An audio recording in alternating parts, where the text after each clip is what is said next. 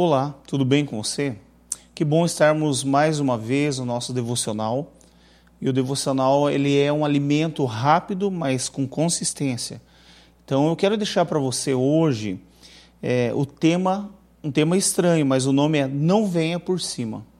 Esse tema, depois que eu preparei a mensagem, veio o tema porque eu me recordei de uma canção, uma música do Salomão do Reggae, que é um cantor gospel que canta reggae.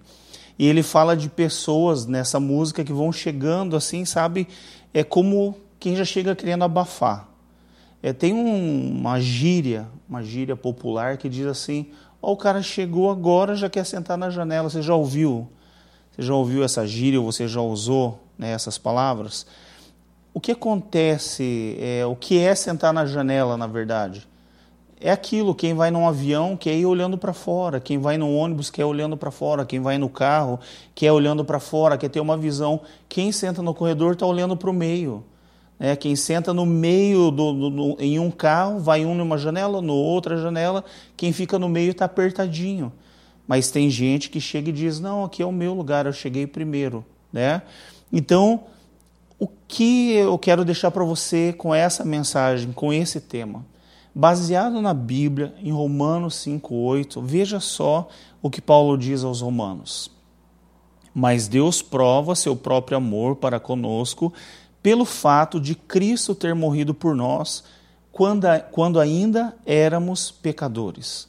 Então, Cristo morreu por mim, por você, mesmo antes de você conhecer Ele. Você não tinha nascido aqui nessa terra, mas Cristo já havia morrido por você. É quando você pensou assim, encontrei a Deus, encontrei a Jesus, ele já tinha te encontrado. Quando você pensou em dizer a primeira vez, eu amo a Jesus, eu amo a Cristo, ele já tinha dito que te amava. Se todos nós nos colocássemos no lugar é, de perdoados, ou alguém que tipo estava na pior, estava na lama, abandonado, né? É, e hoje você é cheio de alegria, você deveria pensar assim: Senhor, eu sou grato por, por tudo que o Senhor fez por mim. A gente ia saber reconhecer e receber também os feridos. Quem são os feridos? Aqueles que ainda não conhecem o amor de Deus, aqueles que ainda não sabem que Deus os amou, mesmo sem eles o conhecerem. E como eles vão saber que Deus os ama? Através da minha vida, através da tua vida. Só que a arrogância, a soberba, muitas vezes faz com que eu e você, a gente se esqueça quem nós éramos. Às vezes a gente está se achando grande coisa, mas é, nós não somos tudo aquilo. É só olhar para o meu passado e para o teu passado como nós éramos. Então nós precisamos colocar isso na balança, olhar para o perdão de Deus e olhar para as pessoas que estão chegando agora a conhecer a Jesus. Não queria que elas se tornem santas do dia para a noite ou que, que elas sejam como eu e você. Então, eu e você, nós não temos mérito nenhum é, no que diz respeito à nossa salvação. Tudo isso veio pela graça de Deus que nos alcançou através de Jesus. A parábola do fariseu e do publicano, a qual Jesus conta em Lucas 18:9, mostra muito bem isso. Eu quero ler para você rapidamente. Diz assim, Lucas 18:9. Jesus também contou esta parábola para alguns que confiavam em si mesmos, para se considerarem justos e desprezavam os outros. Dois homens foram ao templo para orar. Um era fariseu e o outro era publicano. O fariseu ficou em pé e orava de si mesmo, ou melhor, orava de si para si mesmo. Dessa forma, ó Deus, graças te dou porque não sou como os demais homens, roubadores, injustos, injustos, adúlteros, nem ainda como este publicano. Jejuo duas vezes por semana e dou dízimo de tudo que ganho. O publicano estava em pé, longe. Nem mesmo ousava levantar os olhos para o céu, mas batia no peito, dizendo: Ó oh Deus, tem pena de mim, que sou pecador. Digo a vocês que este desceu justificado para sua casa, e não aquele, porque todo o que se exalta será humilhado, mas o que se humilha será exaltado.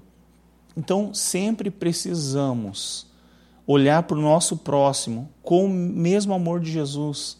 Ele deixa claro nessa passagem bíblica que Deus sonda o coração e a intenção do coração e como o nosso coração se posiciona em orgulho, soberba ou em humildade.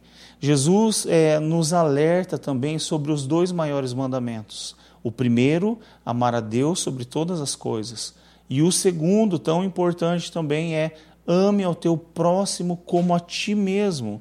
Então, eu e você nunca devemos esquecer de como Deus nos encontrou, como estávamos. Ele nos amou, ele nos salvou, nós éramos nada.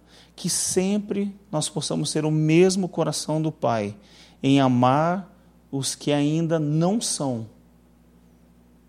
Nós não éramos nada.